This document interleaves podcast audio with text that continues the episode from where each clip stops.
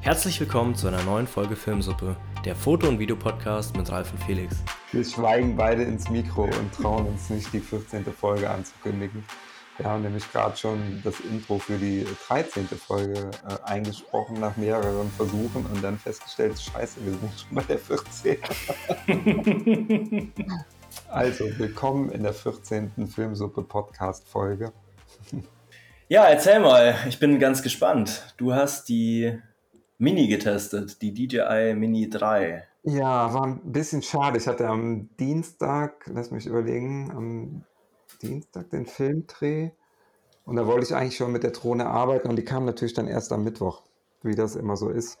Ja, klar. Genau einen Tag, nachdem sie eigentlich, eigentlich nee, Quatsch, ich hatte Mittwochs den Dreh, Dienstag sollte sie kommen, sowas und dann ähm, habe ich meine alte Drohne nochmal reaktivieren müssen. Die hatte ich schon an einen befreundeten Fotografen eigentlich verkauft und der hat sie mir dann nochmal gegeben. Ähm, ja, musste ich halt mit der alten Drohne nochmal fliegen. Aber gestern oder nach dem Dreh kam dann die neue Drohne an. Ich alles aufgeladen, ausgepackt.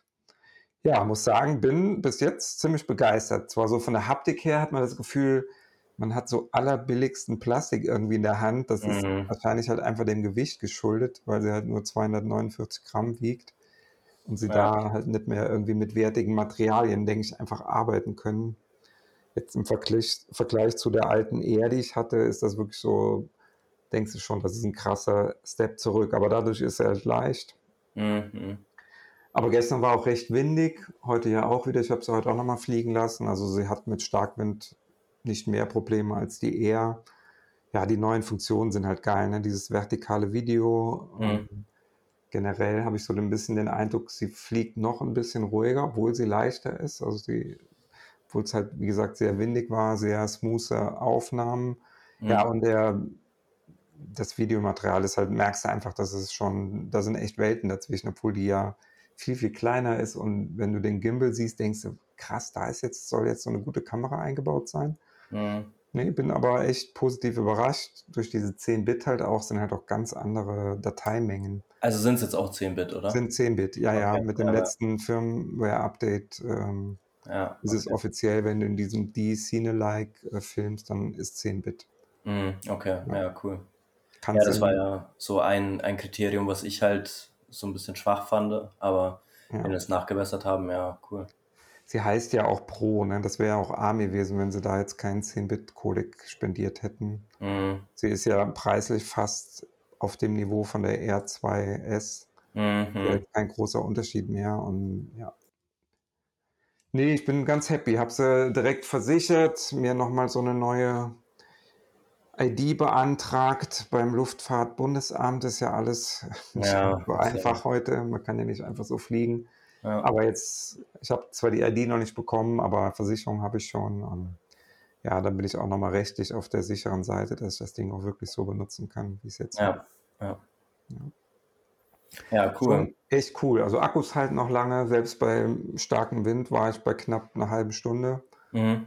äh, was ich ziemlich cool fand. Und, und es funktioniert einfach alles ein bisschen besser, weil die, ähm, ich denke einfach, die Software ist ein bisschen moderner. Ne? Das, Mhm. dieses Ja. Track zum Beispiel hatte ich bei der alten Drohne halt ab und zu das Problem, dass das nicht so gut die Leute erkannt hat. Und man muss ich jetzt so viel habe ich jetzt noch nicht machen können, aber habe ich erstmal den Eindruck, dass das hier ganz gut funktioniert. Mhm. Ja, das habe ich bei meiner aber auch, bei der R2S, dass da oft ähm, der die Active Track Position verliert und dann, äh, ja, also dann behält er ja die Location zwar noch im, im Auge sozusagen, aber die Person nicht mehr. Hm. Manchmal schon ärgerlich. Also hier bei der Hochzeit war das auch so.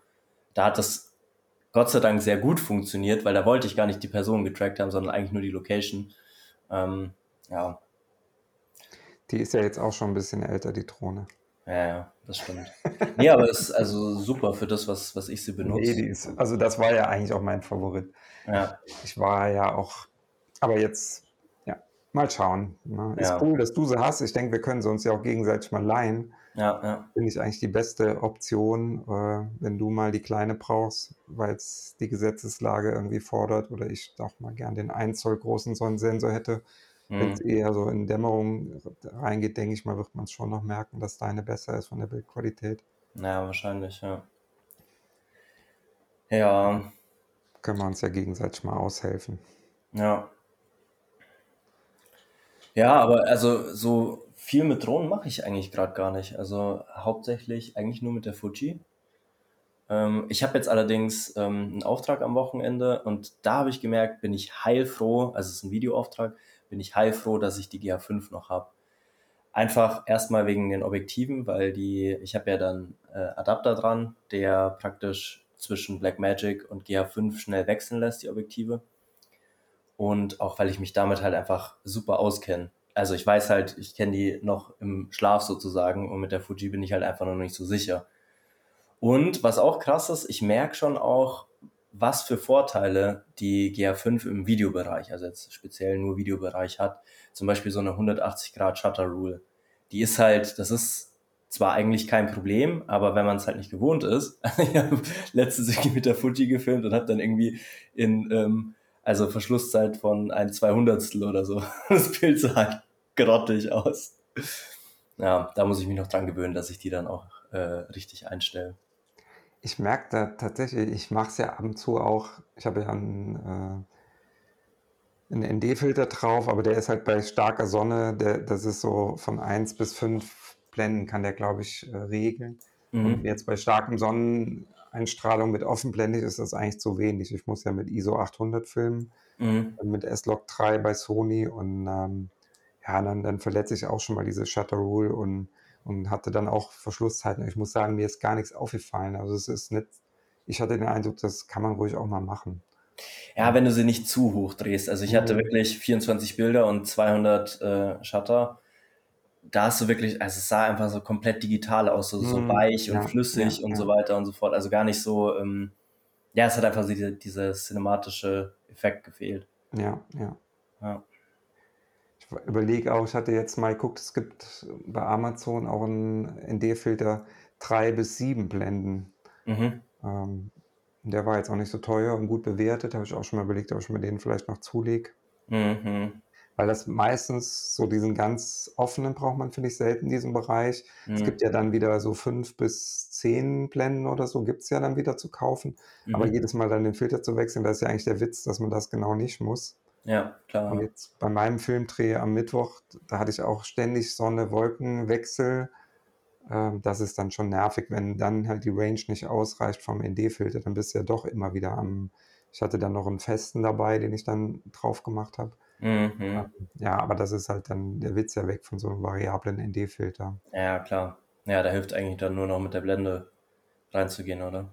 Ja, ja, oder wie gesagt, dann halt die Zeit mal zu verändern, aber die Blende wollte ich ja nicht verändern, weil Mhm. ich alles recht offenblendig machen wollte. Mhm. Ja, ich habe dann einfach zwei Filter übereinander geschraubt. Ist natürlich auch technisch jetzt nicht die beste Variante, wenn du den Mhm. Variablen, das sind ja auch schon zwei Polfilter, die man so gegeneinander Ja. dreht und dann nochmal einen davor. Das wird natürlich nicht besser, die Bildqualität. Ja, das stimmt. Naja, gut, aber ich meine, wenn es eine Szene ist oder zwei oder sowas, dann Ja, ja. kann man auch drüber hinwegsehen. Ja. Das war so, so- war so eine Interviewsituation, die ich wieder gefilmt habe und wirklich, ich war ganz happy mit der Ausleuchtung. Im, in ihrem Büro habe ich gefilmt und wir hatten noch dann so Diffusor-Sachen an die Fenster gemacht und so weiter. Mhm. Es war ein strahlender Sonnenschein, als wir anfingen, als ich alles eingestellt hatte und dann das Interview startete und dann zehn Minuten später das ganze Zimmer war wirklich stockdunkel, bis auf mein künstliches Licht. Und dann aber nur so 90 Sekunden und dann wurde es wieder total hell. Und dann ging das die ganze Zeit. Ah, und dann denkst du, das kriegst du Ja. halt auch nicht aufgefangen. Da müsstest du Nee. halt sagen, okay, ich setze komplett Licht von außen, Ja, was heller ist als das Sonnenlicht. Das habe ich gar nicht. Ne? Das würde ich gar nicht hinkriegen. Ja, ja. Und da haben wir dann wirklich immer jedes Mal Pause gemacht, dann wenn wir sagen, okay, es wird wieder dunkler, weil das einfach zu krass gewesen wäre ähm, im, im fertigen Film nachher, diese Unterschiede. Ja, ja, klar. Ja, das kriegst du ja auch in der Post nicht irgendwie Nee, gerettet. nee, nee, das ist ein komplett anderer Look dann. Ne? Ja, Sie sitzt einmal im dunklen Raum, man sieht genau ihr Kopflicht und Haarlicht. So, Mhm. ansonsten alles relativ dunkel und die nächste Szene so ein lichtdurchfluteter heller Raum und du siehst gar nicht, dass sie beleuchtet wird. So, so Ja. wir es eigentlich haben. Ne? Das, ja, ja. dass es aussieht, als wäre alles Tageslicht. Das war, äh, ja, so ist es. Und dann haben wir fast acht Stunden gefilmt. War ein langer Drehtag. Boah, ja, das ist schon heftig, ja. Ja, und hast du das Material schon gesichtet? Ähm, das Interview nur, die B-Roll-Sachen noch nicht, aber ja, wie gesagt, Okay, bis, bis auf diese Hell-Dunkel-Geschichten Ja. Ähm, ich habe es diesmal auch ganz alleine gedreht, das Interview. Da war ich dann auch, muss man ja noch ein bisschen mehr gucken, aber bin ganz happy. Mhm. Ja. Ja, ich bin jetzt auch gespannt. Am ähm, Samstag habe ich den, den äh, Videodreh. Ähm, das ist eine, eine Beerdigung, die ich filme für die, ähm, für die Familie, eben als Andenken. Und ich bin auch alleine, also ich habe jetzt nochmal jemanden gefragt, ob er mir helfen kann. Der muss halt nur einmal Kamera von A nach B tragen. Ähm, aber so alleine, dann ist es schon nochmal was anderes, weil du musst halt alles im Blick haben, du musst alles irgendwie, also da habe ich auch ein bisschen Schiss vor. So zwei Kameras, weißt du, einer auf dem Stativ, die läuft dann gut, klar, die kannst du dann so lassen, aber wenn sich da mal irgendwie die Person ändert oder der Blickwinkel ändert oder sowas, also ich hatte jetzt, die eine Kamera hatte ich geplant mit einem Tele 50 bis 100, je nachdem, was ich halt brauche. Und ja, dass, dass halt wirklich die, die Personen, ähm, nur die Personen, die sprechen, halt ähm, zu sehen sind. Und mit der anderen wollte ich dann, also die GA5 auf dem Gimbal, wollte ich dann mobil und so ein bisschen von anderer Perspektive filmen.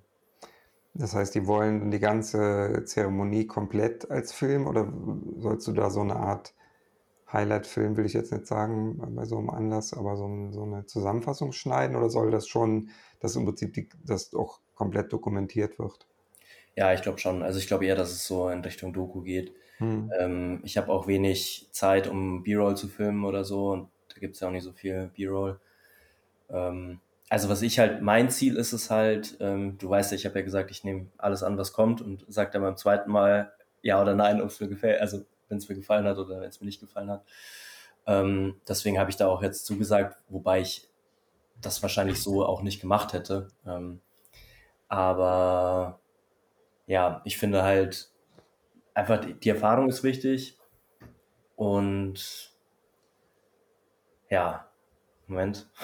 ich habe gerade einen Faden verloren, sorry äh, auf Trauerfeiern konzentrieren. Ja, genau, genau, nee. Und mein Ziel ist es halt, der Familie ähm, einfach eine, ein schönes Andenken zu geben. Was, wie das letztendlich aussieht, ist, also es soll natürlich auch den Ansprüchen gerecht werden oder meinen Ansprüchen gerecht werden vom Filmischen her, aber letztendlich geht es mir nur darum, dass die Familie eben ein schönes Andenken hat. Ja. Und da will ich auch nicht so viel Schnickschnack, auch kein hartes Color Grading oder sowas, ähm, auch keine also nicht viel Zeitlupe. An einer Szene kann Boy Slow Motion ein.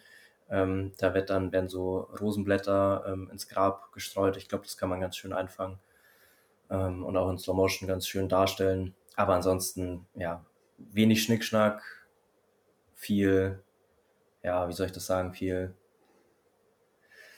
ähm, viel reelles Einfangen einfach. Mhm. Ja, das ist so das Ziel. Aber ja, ich bin, bin gespannt, ob das alleine so gut hinhaut. Einfach, ähm, ja. Es schult auf jeden Fall. Ne? Also es, man muss dann halt an alles denken. Und mhm. Ich habe mir früher, habe ich mir immer, hatte ich immer so einen kleinen Spickzettel, auch mit den ganzen Kamerasettings und so weiter. Mittlerweile habe ich halt so viel gemacht, aber am Anfang, als ich nur fotografiert habe und wenig gefilmt habe, mhm. dann immer wieder an alles zu denken, was muss ich eigentlich an der Kamera umstellen. Mhm hatte ich dann immer so einen kleinen Zettel, wo ich mir alles aufgeschrieben habe, äh, wo ich dann kurz nochmal drauf geguckt habe. Was weiß ich, Weißabgleich, äh, ja. den ES einstellen, den Bildstabilisator, je nachdem, der ist ja anders eingestellt, dann, ob ich jetzt auf dem Stativ schalte ihn zum Beispiel immer aus, mhm. äh, dass der dann nicht irgendwie anfängt, selber dann Unschärfung reinzubringen. Ja. ja. Nee, aber finde ich gut, wie du, wie du drüber denkst. Und vielleicht könntest du, ich weiß nicht, ob das zu kitschig ist, aber könnte man vielleicht so die, die Hauptaufnahme in Farbe machen und dann so ein paar Szenen auch mal schwarz-weiß machen. Mhm. Ja, das wäre auch eine coole Idee. Dass ja. man ist ja dann auch noch mal ein bisschen reduzierter und dem Anlass irgendwie entsprechend und ist vielleicht auch ein bisschen abwechslungsreich. Nachher hast du ja dann wahrscheinlich 40 Minuten, 50 Minuten Material, mhm. dass man jetzt ohne da, Gott weiß wie hektisch, sag ich mal, B-Roll reinzuschneiden, dass man trotzdem noch so ein bisschen einen anderen Look mal hat. Mhm. Ja. ja. Ja, ich bin eh gespannt. Also auch wie viel ich dann letztendlich von der GA5 praktisch der mobilen Kamera nehmen werde. Ähm, aber ich wollte sie halt einfach mitnehmen, damit ich ein bisschen Variation habe. Wenn ich einfach immer nur konstant äh, auf dem Stativ und draufhalte und so weiter und du schaust dir da so ein 40 Minuten Video an oder sowas, ist halt auch langweilig. Eine dritte Kamera wäre für den Fall tatsächlich nicht übertrieben. Ne? Das ist jetzt, äh, mhm. klingt vielleicht übertrieben, aber natürlich wäre es eigentlich cool. Dann könntest du zwei Fixe aufstellen, dann hast du schon mal zwei Perspektiven eine weiter weg, eine näher ran, hast, kannst du immer schon mal zwischen den zwei Sachen hin und her schneiden. Mhm. Wobei du jetzt hier bei dem Material, wahrscheinlich machst du ja auch kein 4K-Video, sondern 1080 oder so. Ja, kannst also, auch croppen. Ja. Aber man könnte halt einfach einen anderen Winkel noch nehmen mit der zweiten Kamera und dann mit der dritten Kamera dann loslaufen und, und individuelle Shots machen. Ja, genau. Ja. ja, ich weiß halt nicht. Das Problem ist halt so ein bisschen, dass die, ähm, die Leute, die da sind, nicht gefilmt oder nicht wissen, dass sie gefilmt werden. Mhm. Und auch, ich weiß auch nicht, ob die gefilmt werden dürfen. Also die Familie darf ich filmen, logischerweise. Ähm, den den ähm, Priester darf ich auch filmen. Nur die, die ganze Trauergesellschaft, also ich kann da keinen Schwenk in die Menge machen oder sowas. Ja, ja. Das ist so ein bisschen das Problem. Sonst hätte ich nämlich auch mit der Fuji gefilmt, ähm, aber da habe ich ja nur das 23er, also 35er Festbrennweiten-Äquivalent. Und da habe ich ja dann, also da müsste ich entweder so nah rangehen, dass ich total aufdringlich bin, weil was ich natürlich auch nicht will, ist da irgendwie äh, durch die Gegend hampeln und die Feier sprengen, sage ich jetzt mal, nur um irgendwie coolen Shots zu ergattern. Das ist mir dann auch nicht wert. Also schon eher so dokumentarisch am Rand und ja. Nee, dann ist vielleicht auch besser, nur eine Kamera aufzustellen, dass man da nicht zu viel Equipment auch einfach hinstellt. Ne? Das stört ja. halt doch auch immer ein bisschen. Ja, klar. Jetzt ist, äh, ich habe ein bisschen Stress bekommen, weil ich den Wetterbericht gecheckt habe und es soll ja regnen. Okay.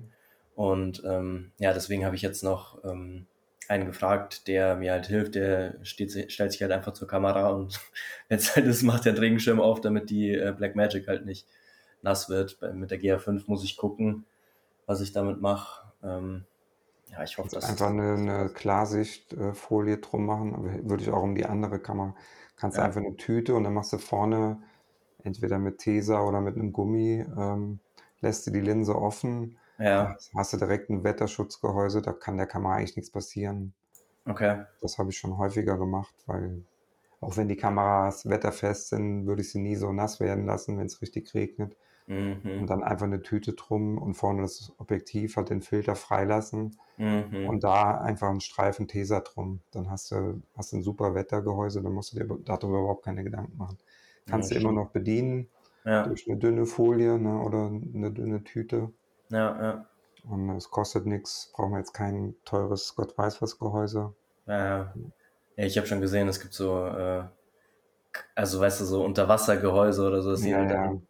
Wobei ja, ich da auch so ein bisschen skeptisch bin. Also ich würde jetzt keine, ähm, also vielleicht mit so einer Black Magic oder sowas schon eher, aber mit so einer Red oder so, damit dann auf Tauchgang zu gehen, wo du nicht weißt, weißt du, das Teil kostet irgendwie 70 Euro oder sowas, die Kamera kostet irgendwie 20.000 Euro und dann schmeißt du die einfach mal so ins Wasser. ja, ja, nee, habe ich, äh, ich kenne halt nur von den GoPros, ne, aber die sind ja. schon dicht, die, ja, klar, die kannst du, ja. sind ja dafür entwickelt worden und ja. Damit kann man auch richtig coole Shots machen. Mhm. Weißt du, wenn du die GoPro einfach so wirfst, so ins Wasser wirfst, dann dreht die sich so. Ja, naja. Was auch halt immer schön ist, finde ich, wenn du so halb im Wasser, halb aus dem Wasser bist. Mhm. Das ja, sieht das auch immer cool aus. Ne? Oder gerade so eintauchst und man bleibt aber auch noch ein bisschen oben an der Luft. Ja, ja. ja. Das habe ich sogar schon mal mit einer 5D gemacht, aber auch mit einer Tüte. Okay. Hatte ich einfach die Tüte so ganz stramm vorne gezogen, ja. dass die fast plan, sag ich mal, auflag und dann mit Tesa einfach drum. Mhm. Und dann, ich bin ja, habe ja keinen Tauchgang gemacht, sondern einfach dann nur die Kamera so halb ins Wasser. Mhm. Und da ist auch nichts passiert. Also wenn man da jetzt nicht Gott weiß, wie die Kamera immer ein- und auch austaucht, sondern vorsichtig, sage ich mal, die so halb ins Wasser hält, mhm. da ist so eine Tüte ähm, vollkommen ausreichend. Mhm. Ja, hier die Fuji, die ist auch ähm, wasserabweisend, water, res water resistant. Also ja. ich weiß zwar nicht, inwiefern man das ähm, strapazieren kann, aber es ist auf jeden Fall schon ganz cool. Also auch das Objektiv ist wasserabweisend. Es hat auch so ein Gummi, weißt du, bei dem Bajonettverschluss. Mhm. So ein Gummi drum. Ähm, das ist schon ganz cool. Ja. Ich würde es trotzdem nie provozieren. Ich habe nee.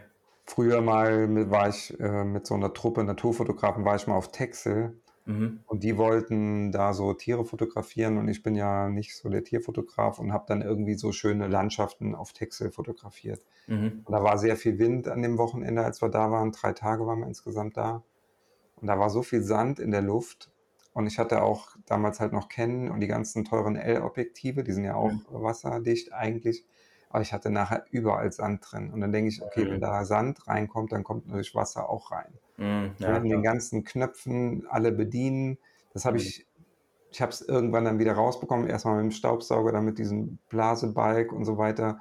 In jedem, alles, was du bewegen kannst in der Kamera, überall geht dann der Sand rein. Mhm. Mhm. Ja, und knackst dann halt auch immer bei den Bedienungen, wenn du die Knöpfe drückst und so weiter. Da habe ich mich nachher auch geärgert. Ich hätte einfach auch eine Tüte drum machen sollen und dann hast du Mhm. Ruhe. Ne? Mhm. Ja, ist eigentlich eine geniale Idee mit der Tüte. Also Ja, hatte ich jetzt auch gar nicht auf dem Schirm, aber ist ja eigentlich total easy. ja. Ja. Ja, spannend. Habe ich noch nie gemacht, eine Trauerbegleitung. Ähm, aber ja, ist, ist auch ein interessanter Ansatz, ne? so als Angehöriger, dass man sagt, man will Mhm. den Moment auch festhalten. ne? Es ist halt ein besonderer Moment, auch wenn es ein trauriger, besonderer Moment ist, aber es ist auch was Einmaliges, was man Mhm. ja darüber vielleicht nicht so schnell vergisst. Mhm. Ich habe ein bisschen, Sch- ein bisschen Schiss, dass ich beim Schneiden da sitze und Rotz und Wasser heul. Ja, Ja, war das, es, war es denn ein, jetzt ein besonders junger Verstorbener oder so? Also wenn es jetzt, sag ich mal, ein älterer Mensch ist, der sein Leben gelebt hat, finde ich, dann ist das ja immer noch was anderes, als wenn du jetzt sagst, okay, da ist jemand mit an Krebs gestorben mit 30 oder so. Ne? Das ist natürlich ein Unterschied. ja, also ehrlich gesagt weiß ich gar nicht so viel ähm, Ja, darüber. okay. Ich weiß, dass es ähm, eine Mitarbeiterin von einer Bekannten ist. Und ähm, ja, ich glaube, also so mittleren Alters war der, der Hm. Mann, ja. Also, ja, auf jeden Fall noch nicht keine, weiß ich nicht, 80, 90 oder Ja, sowas. ja. Dann schon noch ein Stück jünger. Ja, ja, deswegen. Ja, bin ich gespannt, wie es läuft. Ja, ich auch. Also es ist auch relativ, wie soll ich sagen, relativ kurz, relativ knackig, sag ich mal.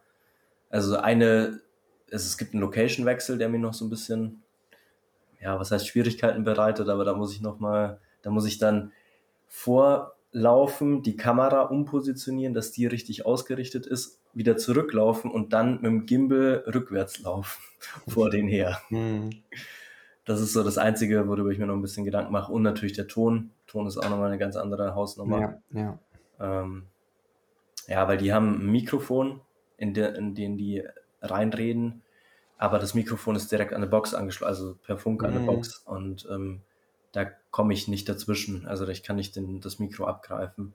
Was ich mir jetzt überlegt habe, ist einfach so ein ähm, Rode Wireless Go dann an das Mikro dran zu tapen, dass ich halt meinen eigenen Ton aufnehme sozusagen. Oder ansonsten muss ich es halt dann über die Box machen. Ja, oder mit, so, mit diesem Zoom-Recorder. Ja, Also das finde ich für sowas eigentlich gar nicht schlecht, weil es halt die ganze, diesen Ambient Sound halt auch noch mitnimmt. Wenn da ein Organist ist oder die Leute singen in ja, der Kirche und so weiter, das kriegst du auf dem Mikro. Ich meine, das, das ja, ist ja eine Kugelcharakteristik, da kriegst du zwar auch schon was mit, aber wenn das vor einem Altar ist und die Leute oder die Kirchenorgel ist dann ganz hinten im Kirchenschiff, dann ist, glaube ich, besser, ein Mikro einfach mittig auch noch zusätzlich zu platzieren. ja, also es ist wahrscheinlich draußen, wenn es Ja, nicht zu stark regnet, ansonsten in einer kleinen Kapelle. Ähm, was ich halt ein bisschen schwierig finde, ist, den Rekorder so zu platzieren. Verstehst du, dass da keiner drüber läuft und so weiter und so fort, weil da achtet halt dann auch keiner drauf. Mhm. Ähm, und den müsste ich dann auch wieder mitnehmen und dann wieder an einer anderen Stelle aufbauen. Und wenn du ihn einfach auf die Kamera draufsteckst, der hat ja so, eine, so einen Blitzschuhadapter, da wo du deine Telekamera hinstellst, die die ganze Zeit fix steht. Meinst du, das reicht? Von, also, weil die steht ja schon, also wenn 50 bis 100, die steht da ja schon irgendwie drei, vier Meter, fünf Meter vielleicht weg. Ja, ich denke, das reicht trotzdem. Also Ja, da geht es ja auch darum, dass man so die Stimmung einfängt. Ne? Also ja, ja. ich finde das gut, mit dann noch dein Ding dran zu tapen, dass du noch den Mikroton möglichst gut auch nochmal irgendwie aufnimmst. Mhm. aber dann hättest du halt das noch erstmal noch als Backup, was immer cool ist, dass du noch einen Backup-Ton hast. Und, Mhm. ähm, und das Zoom ist jetzt zum Beispiel deutlich besser als so ein, ähm, würde ich jetzt eher nehmen, als so ein Richtmikrofon, was du ja auch auf die Kamera machen könntest, wo du dann Mhm. aber nur gerichteten Ton abgreifst. Ne? Weil das, das Zoom, das nimmt halt mit den Stereomikrofonen, Mhm, so das kannst du auf. auf 120 Grad einstellen, da hast du also eine ganz schöne, ganz schöne Mhm. Reichweite und dann kannst du ja den Pegel kannst ja einstellen. Das kleine Zoom, das Z1, das hat sogar einen Autopegel, Mhm. ist jetzt nicht so optimal natürlich, aber für so ein Event vielleicht gar nicht schlecht, Ja, wenn wenn es sich dann automatisch auch pegelt. ja, ja. Ja, muss ich mal gucken. Den habe ich auch noch. Da liegt er, ja. Kann dir nur empfehlen, die Batterie vorher aufzuladen. Die sind relativ äh, stromhungrig. Sind Also das Doppel-A-Batterien, oder? ich glaube, nee, ich glaube, da ist nur eine Dreifach-A, Triple-A drin. Oder eine einfach Twin Okay. Double A. Da Ja. ist nur eine Batterie drin. Aber die würde auf jeden Fall nochmal laden, wenn du ein Mhm. Ladegerät hast. Mhm. Ich meine, das Ja, reicht dann für zwei Stunden oder so, aber ich weiß nicht. Ich lade zum Beispiel, ich habe ja den, jetzt den neuen Tascam-Recorder. Da mhm. sind vier äh, Doppel-A-Batterien drin. Die sind nach einer zweistündigen Aufnahmesession sind die bei 1,2 Volt, also Mhm, schon okay. relativ tief im Keller. Ja. Und ich lade die jedes Mal neu vor jedem Event. Mhm. Ja, das ist auch immer so eine Sache. Also so mit Akkus laden und so weiter. Mhm. Ich habe jetzt hier für die GA5 muss ich Akkus laden, für die, ähm, den Recorder muss ich laden, die äh, Mikrofone muss ich laden, die Blackmagic, gut, die Blackmagic muss ich nicht laden, ich muss einmal den, die V-Mount-Batterie laden. Ja.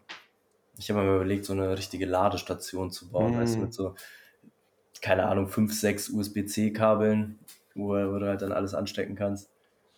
Ja. Mir macht das immer Spaß. Das ist für mich so meditatives Arbeiten, wenn ich jetzt gerade nach einem Film drehe oder so, wenn du so viel Equipment, gestern oder vorgestern hatte ich den Bus auch wieder komplett voll mit Zeug für den Mhm. Dreh, das dann nachher zu verstauen, alles ein bisschen sauber machen, wieder einzusortieren, alles aufzuladen und so. Ich mache es halt im Büro. Ich habe dann ein oder zwei Schubladen in so einem Bürocontainer, wo die ganzen Ladegeräte drin liegen. Mhm. Das ist für mich immer so ein bisschen meditative Arbeit. Kann man so schön relaxen, man ist froh, man hat es irgendwie geschafft. Dann überspiele ich dann noch die, die Sachen auf dem Computer. Ja, Während das dann läuft, stöpsel ich dann alles irgendwie an. Das ist immer ein ganz schöner Moment. ja, ja.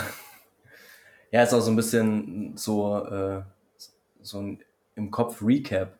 Weißt du, Mhm. so was, was passiert und so, ja, ich mir schon Und runterkommen von dem Dreh ist ja doch immer auch aufregend oder spannend. Und Mhm. Ja, nee, das ist, ähm, finde ich, so Rituale muss man irgendwie auch haben. Mhm. Ja.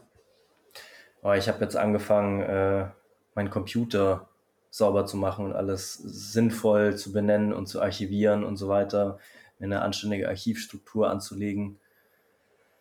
Boah, und es ist halt einfach, ich habe so viel Zeug drauf, die ganzen Fotoshootings, die ich alle einfach in einen Ordner geklatscht habe, also schon irgendwie äh, benannt und schon auch in, in einem speziellen Verzeichnis und so weiter, aber das Ganze jetzt nochmal anzupacken, zu zippen, zu archivieren und so weiter, ist, das ist so eine Arbeit, das ist so eine nervige Arbeit. Ja, Ja, es gibt so Sachen, ne, die, die muss man mal ab und zu machen, aber sie machen nicht unbedingt Spaß. ja, ja, aber ich habe das jetzt gemerkt, dass mein Computer, ich habe den jetzt seit zwei Jahren, glaube ich, nicht mehr neu aufgesetzt und da hat sich einfach so viel Datenmüll angesammelt ähm, und ich merke halt auch, dass der einfach dadurch viel, viel langsamer wird. Also ich habe gestern ähm, ein, ein Reel geschnitten in DaVinci und habe da in Fusion ein paar Effekte eingebaut und mir ist halt DaVinci irgendwie ja alle halbe Stunde oder sowas abgestürzt. Und das ist halt, also ich habe, ich glaube, ich wäre in der Hälfte der Zeit fertig gewesen, wenn ich einfach durcharbeiten hätte können. Mhm. Das ist so nervig. Ich weiß Hast, nur nicht, ob das bei Apple auch so ist. hast du die Beta-Version schon jetzt von dem 18? Nee, ich bin Oder noch bei hast 17. okay. Ja. Vielleicht ist es mit der 18 besser. Ja, ich weiß, ich hätte jetzt eher gedacht, du hast schon die 18er, aber mir ist er einmal bis jetzt abgestürzt äh, auf dem Mac. Also jetzt die Beta-Version. Die normale Ja, Version glaube ich noch nie. ja. Ähm, aber mit Fusion habe ich jetzt auch noch nicht so viel gemacht äh, in DaVinci. Ja, mir läuft halt bei Fusion immer der VRAM voll, also der Mhm. Und ich habe zwar nur 6 Gigabyte, aber eigentlich dürfte das ja reichen. Also ich meine, ich habe Mhm. jetzt auch keine riesen 3D-Kompositionen gemacht oder sowas, sondern das waren halt einfach nur 2D-Bilder mit ein paar Notes. Ja. Ähm, aber also der nach zwei, drei äh, Fusion Compositions schmiert er einfach ab. Da, Mhm. da gibt er irgendwann auf. Und da merkst du, also das Playback wird langsamer, wird nicht mehr flüssig dargestellt, auch wenn es gerendert wurde oder wenn du es schon mal einmal durchrendern hast lassen. Ja, und dann irgendwann ist Feierabend. Das ist echt frustrierend, das ist so nervig. Ich wollte Jetzt jetzt mal gar nicht über das Shooting gesprochen, was du in dem Reel verarbeitet hast. Wir haben ja zusammen das Ja, stimmt. TFP-Shooting gemacht mit, mit fünf Modellen. Können wir vielleicht auch noch ganz kurz ein bisschen zu erzählen. Ja, Letzten Samstag, ähm, also vor einer Woche, wenn ihr den Podcast jetzt hört, haben wir zusammen ein TFP-Shooting gemacht mit fünf Modellen, relativ kurz entschlossen, äh, in Gerolstein, uns gegenseitig gefilmt und assistiert und dann in, in kurzen Zeitabständen fünf Modelle äh, abfotografiert. Ähm, ja, du hast das Reel geschnitten. Ich habe gesehen, dein Reel hat mehr Aufrufe als mein letztes Reel. ja, es war ja auch besser. Nein. Ja, es ist total unterschiedlich. Bei meinem Reel vorher hatte 2200 Aufrufe, das Ja. zweite dann nur 850. Ja. Das, das ist echt so ein Lotteriespiel. Man kann das überhaupt nicht an irgendwas festmachen. Ja, das finde ich aber auch. Also es, ich, ich sehe das auch bei Anna, die regelmäßig Reels gepostet hat. Die ersten waren zum Beispiel, da hat die einfach nur irgendwie ein bisschen was zusammengeschnitten, weißt du, über die Instagram Reel-Funktion. Äh, die sind irgendwie durch die Decke gegangen, irgendwie so zwei bis 3000 Aufrufe jeweils. Und dann irgendwann eins, das haben wir dann mit der Drohne gefilmt und dann ein paar Sachen rausgeschnitten und sie hat ein bisschen Text dazu gemacht. Das hatte dann irgendwie 500 Aufrufe. Und ich blick da echt nicht durch. Und also das jetzt, jetzt für das, für das TFP-Shooting, da das Reel, das habe ich auch einfach nur zum Spaß gemacht. Da ging es mir auch nicht darum, irgendwie ähm, jemand zu erreichen oder sowas. Und das war einfach nur für mich und ich wollte halt auch mal diese Technik ausprobieren. Ähm, aber sonst, ich, also ich weigere mich eigentlich fast, da jetzt diesen, dieses Instagram Algorithmen Optimierungsding äh, da hinterher zu laufen, weil erstmal ist, ist, ist es total intransparent. Also wie du gerade gesagt hast, es ist einfach ein Lotteriespiel, ob dein Reel jetzt gut performt oder nicht gut performt. Und es ist halt dann doch irgendwie nochmal wesentlich mehr Aufwand. Hm. Ja, also ich weiß nicht, du machst die, wie machst du die Reels? Ich habe es ja auch, das erste habe ich selber geschnitten, in, Ja. auch in DaVinci, und das zweite war eine Canva-Vorlage, Ja, die ich dann einfach ähm, ein bisschen abgeändert habe. ja, weil jetzt so, da waren einfach ein bisschen witzige Transitions drin und so weiter und es gibt so viele coole Vorlagen, mhm. bis ich das alles per, ähm, ja, also in DaVinci irgendwie von Hand nachgebaut hätte. Da fehlt Ja. mir dann auch die Lust und die Zeit. Ne? Man Ja, will genau. ja alles irgendwie hinkriegen, aber Ja. warum, ne? wenn das schon fertig ist und das sieht gut aus. Genau, ja, ja. Ja, und dann, dann lohnt sich's halt auch. Also dann kannst du ja mit we wesentlich kürzerem Aufwand trotzdem ein ansehnliches Reel produzieren. Ja, während wenn ich mir jetzt vorstelle, das, was ich gestern gemacht habe, das bei jedem Reel zu machen, das würde ich zeitlich gar nicht schaffen. Also Ja. dafür ist es einfach viel zu so zum aufwendig. Üben ist es halt cool, ne? wenn man Genau, ja. man selber schneidet und man kann es ja doch immer wieder bei normalen Filmen dann irgendwie nutzen, sein Wissen. Ja, ja, Aber jetzt nur, um irgendeine Sache zu schnell zu präsentieren und witzig zu präsentieren, finde ich die Vorlagen eigentlich super. ja, ja, finde ich auch. Weil sie halt auch noch nicht so omnipräsent sind. ne? Es ist jetzt nicht so, dass ich irgendeine Vorlage daher schon mal bewusst gesehen habe, Ja, weil man sie ja doch so konfigurieren kann und anpassen kann. Es ist ja im Prinzip auch wie ein kleines Schnittprogramm. ne? Du hast ja dann deine Vorlage, aber dann kannst du ja auch alles Mögliche noch, die Ja. Farben, die Zeiten, welchen Effekt genau. Also man kann da schon auch noch sehr viel einstellen. Ja, ja. Ja, ich habe auch, ähm, also das hat so in, in dem Reel, die Fotos wollte ich mit so einem 3D-Effekt ausstatten, also dass die sich so, also dass sie einfach ein bisschen dreidimensionaler aussehen. Und das Ganze funktioniert, also da gibt's dann auch eine App, die du dir runterladen kannst. Und dann kannst du das damit halt machen. Das ist halt irgendwie so ein Stilfilter von denen, die über was weiß ich was, äh, wie, wie die das in der App machen. Und das ist halt ein Effekt, den machst du einmal drauf, aber der ist halt dann immer gleich. Mhm. Und das war halt das, was mich so gestört hat, weil wenn ich fünf Bilder immer mit dem gleichen Effekt präsentiere, dann finde ich, wird's für mich zumindest langweilig zum Zuschauen. Und dann habe ich äh, gesehen, okay, es gibt so ein Paid-Plugin für After Effects, das du halt kaufen kannst. Das kostet irgendwie, keine Ahnung, ich glaube 60 Dollar oder sowas. Wo ich mir dann auch gedacht habe, okay, 60 Dollar, dann mache ich es lieber selber.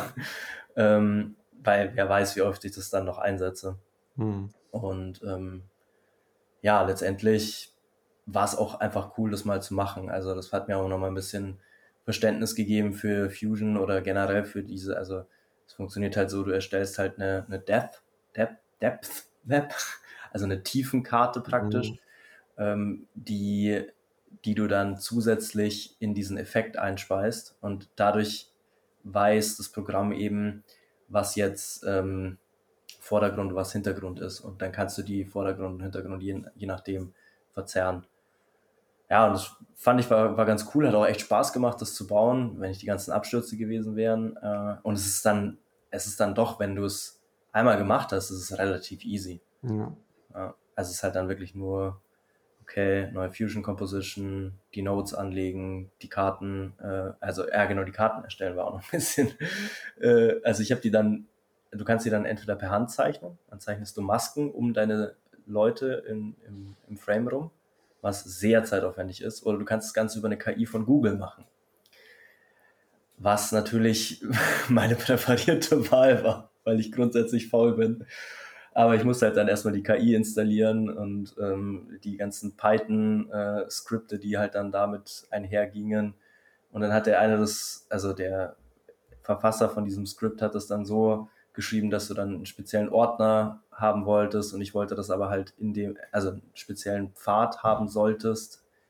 Moment, den Ordner an einem speziellen Pfad haben solltest. So ist es richtig.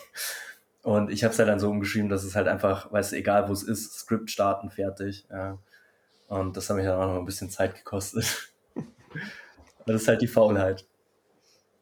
Ich glaube, spätestens jetzt haben wir wieder zehn Zuhörer verloren, die, ja, die sich nicht mit DaVinci und mit Fusion auskennen.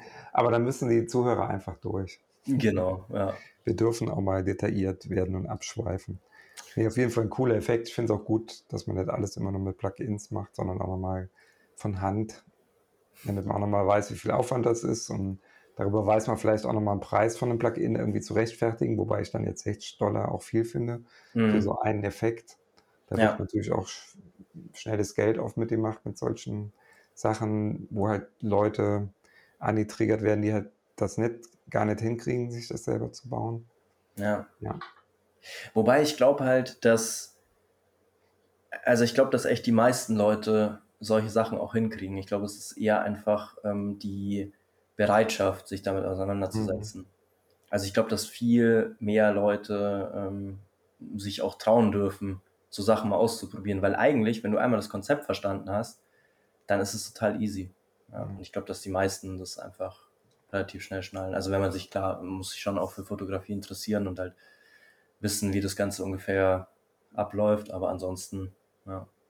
Ich finde es eher interessant, jetzt diesen Effekt speziell, dann denke ich, okay, dann filme ich die Leute lieber direkt, anstatt sie zu fotografieren. Mhm. Und, ne, so, ich finde diese filmischen Porträts so, so mittlerweile eigentlich spannender als, als Fotos zu machen. Mhm. Ich hatte jetzt auch wieder eine Kundenanfrage äh, von einer, für eine Arztpraxis und ähm, die wollten halt so klassisch Fotos haben, der Arzt, die Belegschaft und so weiter, die Praxis. Und mhm. habe ich jetzt auch vorgeschlagen, aktiv, wie wäre es denn, wenn man statt Fotos äh, Videos machen würde, ne? so als zumindest als Eyecatcher für die Startseite, dass man direkt mhm. irgendwie und dann, äh, ja, die war jetzt ganz angetan von der Idee. Das ist halt cool, ne? dass man den Leuten erstmal die Möglichkeit aufzeigt, was man auch machen kann und dann diesen, mhm. diesen Effekt können sie sich dann direkt vorstellen und sagen dann selber, ah ja, super, cool, dass du das vorgeschlagen hast. Da wären wir wären gerne auf die Idee gekommen, das so zu machen. Und genau so machen wir es jetzt. Ne? Jetzt machen wir also schon ein paar Fotos, aber auch Videos, um, ja, um einfach mal so uns ein bisschen abzusetzen von, von dem Mainstream. Mhm. Ja, klar, das ist halt der Vorteil, wenn du, wenn du beides kannst und beides bedienen kannst, ja. Ich finde es immer ein schöner Effekt, wenn man irgendwie auf eine Über uns Seite geht und da sieht man, erwartet man ein Foto und dann be bewegt sich dann auf einmal was. Ne? Mhm. Ist, äh ja, das ist ja sowieso, also die, die im Webdesign sagst ja, die Landingpage, die Hero Section, also die, der ja. oberste Teil praktisch, wenn du auf eine Seite kommst, ist immer bewegt besser. Also da ist ein Video immer besser, weil es die Leute einfach mehr catcht als ein Foto. Ein Foto hast du relativ schnell angeschaut und, sage ich mal, analysiert, zumindest unterbewusst. Und ein Video bewegt sich und bewegt sich immer weiter. Und klar, dann hast du natürlich auch mehr Aufmerksamkeit. Ja. Ja. Gut, Felix, wir sind schon wieder hier bei 41 Minuten oder bei, bei 40 wahrscheinlich, wenn wir den Anfang werden wir diesmal ein klein bisschen wegstellen.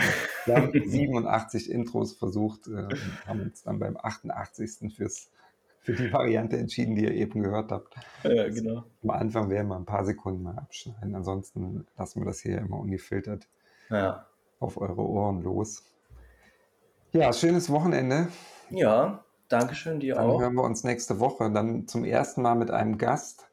Kann man Genau. vielleicht schon anteasern. Nächste Woche haben wir eine Fotografin zu Gast, ähm, die ich schon länger kenne und schöne Arbeit macht. Eine Fotografenmeisterin. Also jemand, der das Handwerk wirklich gelernt hat, im Gegensatz zu uns beiden. Mhm. Ja, Ja, ich bin gespannt. Also Ja, ich habe auch schon viele Fragen an Sie. ja. Alles klar. Okay. Dann macht's gut. Bis zum Bis nächsten dann. Mal. Ciao. Ciao.